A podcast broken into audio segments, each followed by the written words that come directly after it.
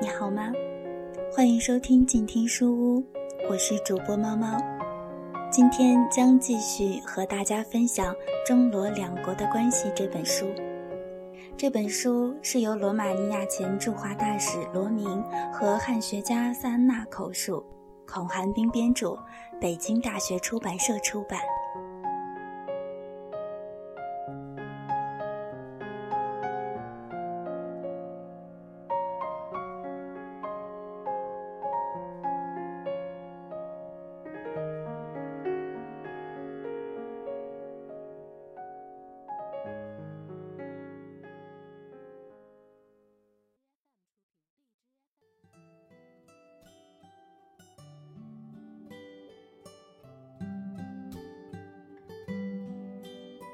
第二章，一起到中国留学，由罗明讲述。我在布加勒斯特上的那所中学的历史比较特殊，因为它属于铁路总局的，所以学校不远的地方就是铁路，还靠近一个叫红色格里维塔的铁路工厂。学校周围都是铁路工人居住的房子。后来，铁路总局变成了交通部。在这所中学读书的那段时间，我是班里学习比较好的学生。我快要毕业的时候，为了有计划地发展社会经济，罗马尼亚政府决定派几千名学生到苏联和其他人民民主国家留学。我所在的那个班有六个学生被选上，其中就包括我。另外，我们班还有四到五个人被挑选上了军事学校。几年之后，我弟弟也被选中上了军事学校。被选派出国留学的学生都集中在一起，住的一个由原来王宫的马圈改造而成的宿舍，当时有两千人。不过，这些人并不全是去苏联，其中一部分人要到其他人民民主国家。当时政府选派我们留学时，目的地国家中并没有中国。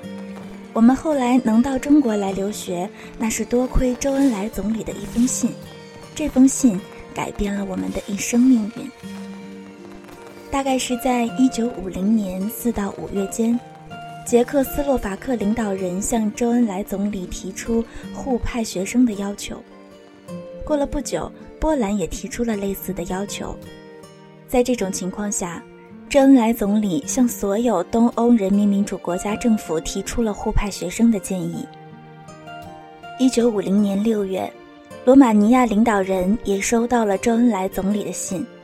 周恩来总理在信中说：“为了促进两国之间的交流，中国和罗马尼亚双方互派留学生，以熟悉对方国家的语言与文化。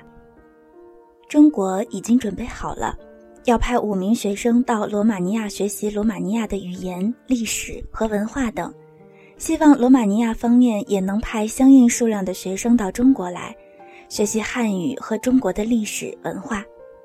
这些留学生学成回国之后，将会帮助中罗两国领导人的接触，也有助于两国之间的经济贸易往来。根据周恩来总理的建议。罗马尼亚政府决定也像东欧其他人民民主国家那样，选派五名学生到中国去学习。我也不知道自己为什么被选上。当时被选拔出国留学的许多同学都已经知道自己去哪国了，有的到莫斯科的大学，有的要到列宁格勒的大学，还有的去东欧其他人民民主国家的大学，唯独我的去处还没有着落。因此，我就去团支部问情况，这到底是怎么回事儿？团支部负责人问我叫什么名字，然后说：“你赶快去一趟教育部。”我到了教育部之后，有一个专门负责派出留学生的小组接见了我。他们问我：“你愿不愿意学一门外国语言？”这是一个我从来没有想到过的问题。因为我一直想要学铁路、工业、技术方面的专业，不过我当时还是有一种精神准备，那就是不管分配我学习什么、做什么工作，都必须接受。所以我回答说：“当然，我愿意学。我是罗马尼亚西北部的人，对德语、匈牙利语比较熟悉，可以学习这些语言。啊，哪里哪里，不是学习那些语言。你觉得学中文怎么样？那个时候我还不知道接受学习中文这样一个建议后来会怎么样，对中文一点印象也没有。不仅如此，在此之前我对中国也没有什么了解。在中学读书时，我只是学了一点中国的地理、历史方面的知识，所有这些在课本里也不过有三四页的样子。所以他们提出让我到中国学习中文这个建议的时候，我完全不理解这个建议的意义，更不清楚它会给我带来什么样的结果。但是按我们家里的习惯，我还是得征求一下我爸爸妈妈的意见。当时他们正在外地休假，于是我坐上火车到了那里，把这事儿告诉了他们。他们听后对我说：“好。”你去吧。回来之后，我也没有说什么。教育部门知道我会同意的，不会有什么顾虑。接下来的部分由萨安娜讲述。一九五零年夏天，我正在准备高中毕业考试，突然有一天，我被叫到一个由罗马尼亚工人党克鲁日县县委会及劳动青年团代表组成的委员会。他们问我想不想继续学习，我回答说：“我当然想继续下去。我即将从师范学校毕业，所以我想在教育学院攻读残疾儿童教育专业。”他们的下一个问题让我激动不已：“你想不想出国留学？”当时我兴奋得都喘不过气来。我只是个无父无母的孤儿，出国留学是我连做梦都不敢想的事儿。我当然愿意。委员会会员劝我回家跟亲戚商量一下，过几天再给他们答复。我突然像长了翅膀，飞奔回宿舍。那天晚上我没吃没睡，一直望着满天的星斗，梦想着未来。又过了几天，我来到委员会，对他们说：“我非常愿意出国留学，并对此感到非常荣幸。”一位年龄较大的同志微笑着告诉我：“等高中毕业考试结束后，他们会把相关决定转告给我。”听到这个消息后，我对未来充满希望，这也使我更加认真地准备考试。一个月后，委员会通知我去首都布加勒斯特参加一个在那里举办的俄语夏令营，这是专门为那些要去苏联或其他人民民主国家留学的学生而设计的。那时，俄语是所有社会主义国家相互交流的官方语言。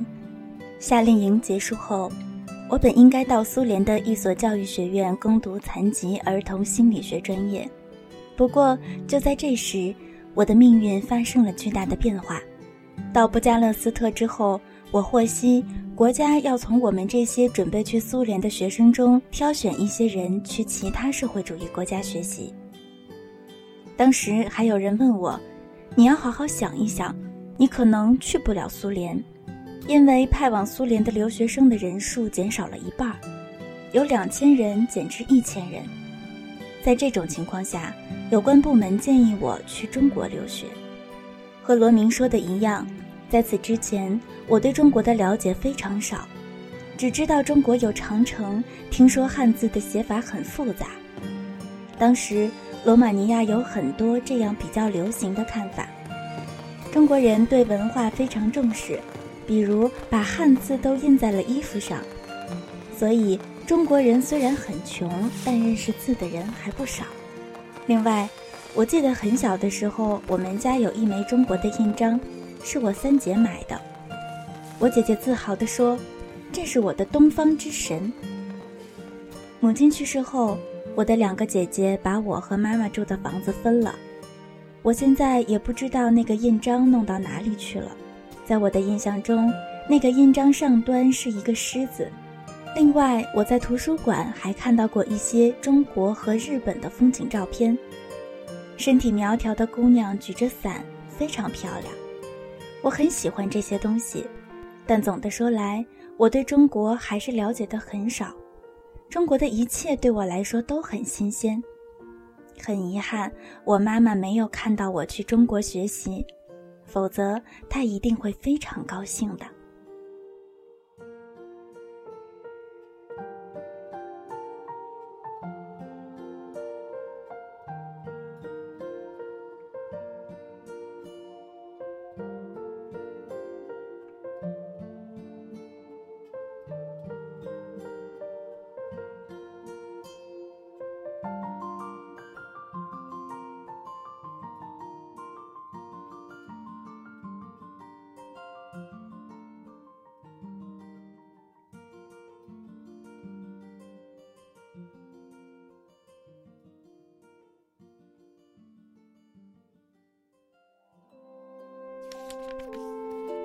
读书是我们了解世界的方法，也是我们每天最好的娱乐。每读一本书都是一次修行。静听书屋，陪你在每一段向往阅读的路上。